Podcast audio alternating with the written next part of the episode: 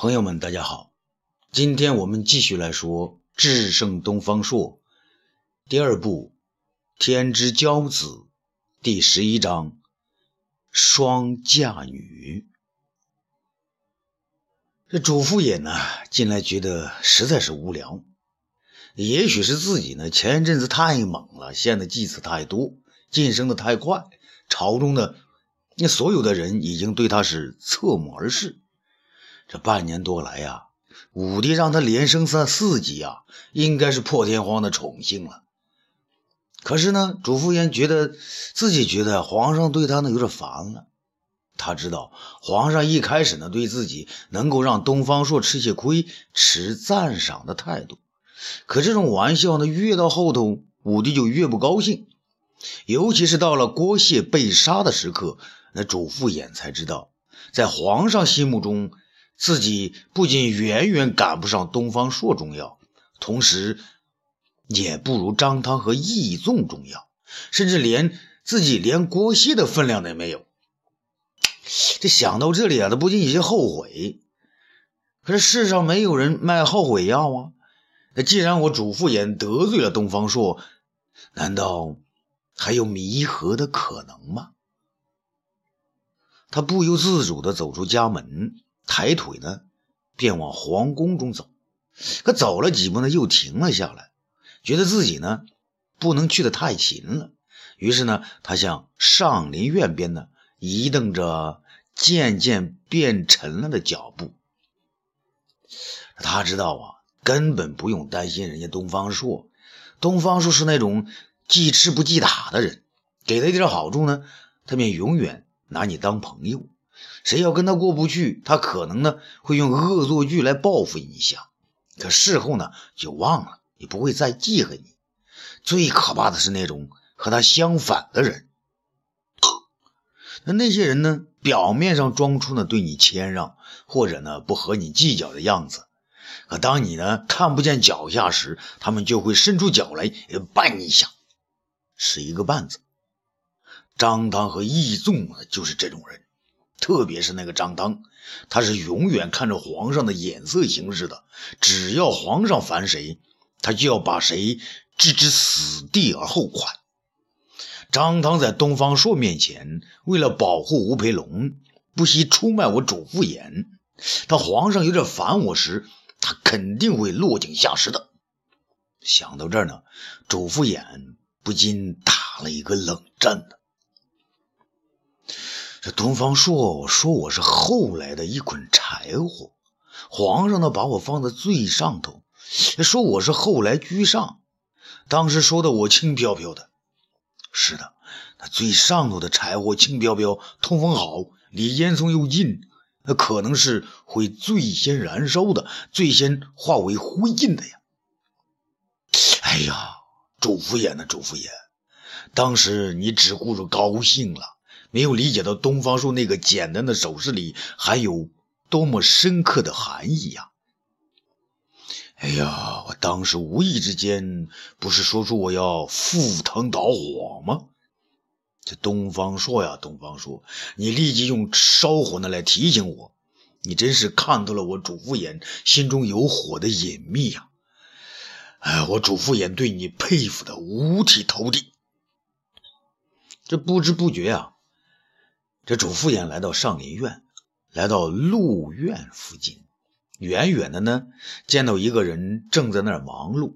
不用说，那是卜氏。卜氏可是主父偃的老朋友啊，他正在鹿苑内呢饲养四只白白的东西。这东西呢，又像鹿，那又像，又有点像那个小羊羔。不是，卜大人，你好啊！这卜氏已经抬起头来，哦。原来是主父大人，大人，你把小人给忘了吧？主父偃摇头，哪能啊？那就算卜大人对上林苑的富裕生活满足了，我也不能忘记你啊。卜氏点点头，是啊，大人，我买羊那是你出的钱呢。可是现在要钱没有，要羊也没有啊，只有我老命一条了。那主父偃笑了，哈哈，老杨官，你还挺幽默的嘛。你看这世间呢，钱为好啊，生不带来，死了还能带走？卜氏呢不知他要干什么，忙问：“那大人，您来找我做啥呢？”主父偃说：“我曾经答应过你的呀，啊，要给你大官做的呀。”卜氏呢根本不再相信了。大人，那一年多了，你都没给俺那弄个官来当，俺不信了。主父偃呢皮笑肉不笑的说。哎，你不信啊？告诉你吧，要想当大官啊，除了我之外，那你还得搞定两个人呢。卜士急问：“啊，谁呀？”张汤张大人，他和我呢一块答应你要给你大官做的呀。嘿，哎，大人，你还别说，俺呢还真的见到张大人了。啊，什么时候啊？卜士呢认真的说。俺在上林院中放羊，张大人经常和一个叫吴培龙的到这转。他两个大男人在树林里面的勾肩搭背的，倒有点像两口子呢。哈哈哈哈主父眼呢一惊，心里呢也不禁一喜，让他马上正经的说：“啊去啊，别胡说呀，你不要命了。”卜士倒是被他唬住了。啊，大人，主父偃呢？满面堆笑的说：“啊，这个呢，你我知道了就行了，千万别对他人说啊，要不然呢，你可就没命了。”卜士转念一想呢，又觉得没那么邪乎，于是呢，若无其事地说：“大人，可张大人有一次那找我来了，那找你做什么呀？”卜士呢，指了指面前的四只白乎乎的东西。你看啊，他弄来两只怪怪的东西，是白色的鹿啊，他就让小人来养，要小人呢精心照料，让他们下崽。你看这不是吗？已经下了四个崽，两公两母。主父偃呢看着稀奇，那心里更奇啊啊！他还说了什么？这卜士呢也不隐瞒啊，张大人说呢，只要我把这白鹿呢。养到了一百只，他就让我呢去当运手。这主父偃呢看了看那四只白鹿，发现它们呢果然是很好的品种，于是说：“啊，果然是好东西，物以稀为贵啊！呃，只要到时候皇上喜欢你当个运手，有何难哉？只是还有一个人你要小心了。”这卜士呢不解地说：“大人，你说谁呀？”主父偃瞪大了眼睛，东方朔。哦，就是那个老跟皇上打猎说笑的那个，你可别小看他哟。那天呢，你来献阳的时候就被他识破了。不是这回害怕了，大人，那俺怎么办呢？主父偃呢，认真的说：“你一定要小心提防着他，必要时呢，你要动点脑筋，贿赂贿赂他。”将他的嘴呢堵住，别让他坏了你我还有张大人的大事儿。卜士点点头，俺知道了。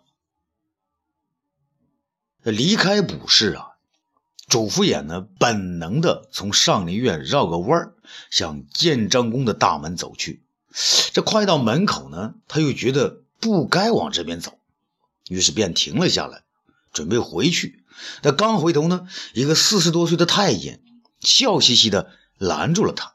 此人面皮白净，虽无髭须，却也不是一般太监那副臃肿的样子。再细看来呢，好生面熟。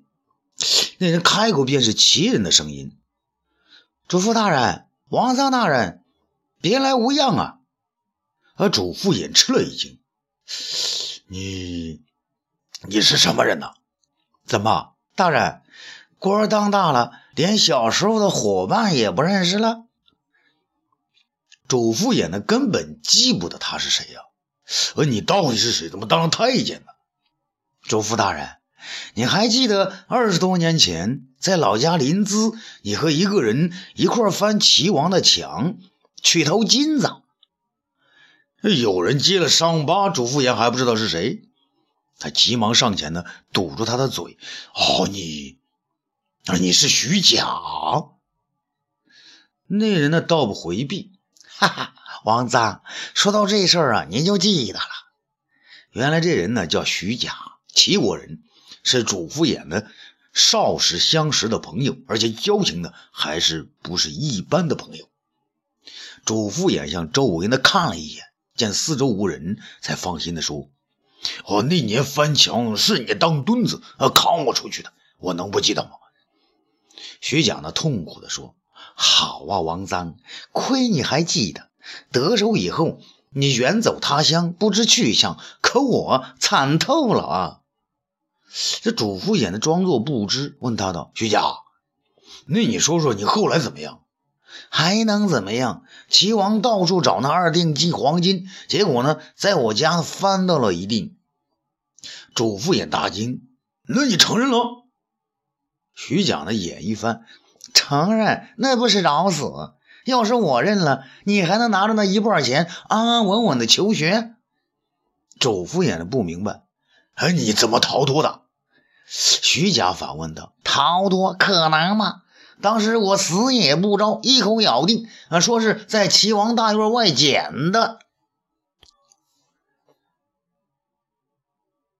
这周敷衍呢，竖起拇指啊。哦，对对对对，就说捡的，哈哈，你真行。徐甲呢，哭笑不得，还行呢。齐王大怒，想杀掉我，可又找不到我偷的证据，于是呢，他就把我给呃给给阉了。主父偃呢，先是吃惊，那转眼就笑了，哈哈哈哈，阉了啊，也没也比那个没命好嘛。再说不阉了你，你怎么进得了宫啊？徐甲呢，见他比自己还明白，也就不再说怨恨的话啊，没那话了。一开始呢，真觉得活得没意思，可后来呀，我看到齐王他自己也绝了后，没一个儿子，我就高兴了，我有吃有喝，乐着呢。听到这儿呢，主父偃不解的问：“啊，不对呀，老齐王有儿子啊？如今那个新齐王叫次昌的。”不是承袭了啊齐王之位了吗？徐甲呢，悄悄地说：“王子哦，主父偃，这你就不知道了。那齐王没有儿子，怕绝后，就把他姑姑的孩子给弄了过来。他还让他老婆把肚子塞得鼓鼓的，装神弄鬼，说是他老婆生的儿子叫做次昌，养在宫中。这事儿瞒得了别人，可瞒不了我。”主父偃呢，点点头，又问。啊，那你是怎么到这里了？徐甲说：“啊，齐王对我不放心呢。十五年前，他把我呢送给燕王了。”这主父偃笑着说：“哈哈哈哈，你倒是王宫挨着转呢。你怎么又到了长安了呢？”徐甲呢接着说：“那燕王刘定国无恶不作，当年太后。”将他的姐姐嫁给了田文，他就更更加的狗仗人势，没人挡了。他把自己的堂兄刘颖人都给整死了，还霸占了人家的老婆。可这个燕王呢，不管是人家的老婆还是自己的老婆，啊，也是没一个能生出孩子的。呃，主父偃更乐，哈哈哈哈，还不是因为你被阉了？要不然齐王和燕王宫里早就小崽子成窝了。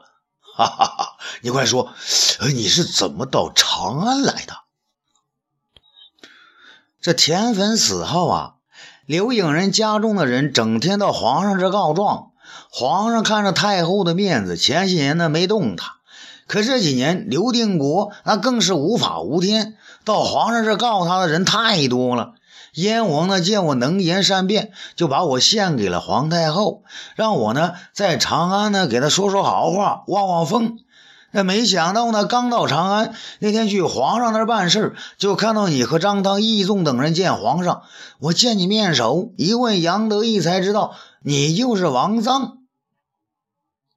主父偃呢这才明白徐甲的来历。哈哈，老伙计，咱俩有缘呢。好了，呃，你来到皇太后身边，我们两个呢再合作一回。徐甲说：“这回可呃别再把我当墩子了。”周敷衍却说：“当墩子也没事啊，反正你没那话，你不怕再割了。”提到这个呢，徐甲呢不能不生气。一说到这个，我就想和齐王算账。主父偃劝道：“君子报仇，十年不晚。我王臧变成了主父偃，受的罪呢比你多得多，也算是报应吧。”徐甲呢，倒还像过去那样热情，还是齐国人的说话方式。伙计，高祖曾讲过，荣华富贵如不还乡，就好比穿着锦衣在夜里逛的。你我已经不是临淄的青皮无赖了，何不想个办法到故里去长长脸？主父偃呢，点点头，正要说话，突然呢，有一阵清脆的笑声从不远的地方呢传了过来。啊！有人，快啊！我们躲到树后。贼呢，到哪里都难免的露出贼性啊。徐甲呢，随着主父偃躲到树后。这时间，两个年轻人呐，东方朔的儿子蒲柳和修成君的女儿金娥二人呢，相跨而来。这蒲柳呢，并不知道树后有人呢，傻呵呵的说：“我妈都到你们家去了，你妈没反对，呃，还不就是同意了？”金娥虽是皇上的外甥女，却仍然摆脱不了那副村姑的劲头。我妈说了，这事儿还要我姥姥皇太后她点头，皇上同意呢。蒲柳吓了一跳，哎呀妈呀！我们两个人好，那还要太后和和和皇上都点头啊？金娥呢，既是认真，又有带有点顽皮，可不是嘛？他们一点头，你可就是驸马了。二人边说呢，边亲热的向前走去。这主父偃呢，从树后走出来，望着蒲柳的背影，愤愤的骂了一句：“这个兔崽子！”这徐甲不明白呀，怎么了，老伙计？你认识他们？主父偃说：“呃，岂止是认识啊，那个兔崽子是东方朔的大儿子。原来他爹啊他跟我说好了，要娶我女儿为妻的。”没想到他们倒攀上了高枝。徐甲问：“啊，那女的听话音，好像是皇家的公主啊？啊，那是修成君的女儿，皇上的外甥女，不在家里头像农家姑娘姑娘一样，老在外头那抛头露面的。”徐甲的眼睛眨了一眨，伙计，徐甲倒是有一计策。主父偃呢？眼睛一亮，哦，徐甲呢，贴着主父偃的耳朵说了一通。这主父偃呢，高兴的拍了他的肩膀一下，嗯，好啊，伙计，一箭双雕，你真是不减当年呢。欲知后事如何，咱们下次接着说。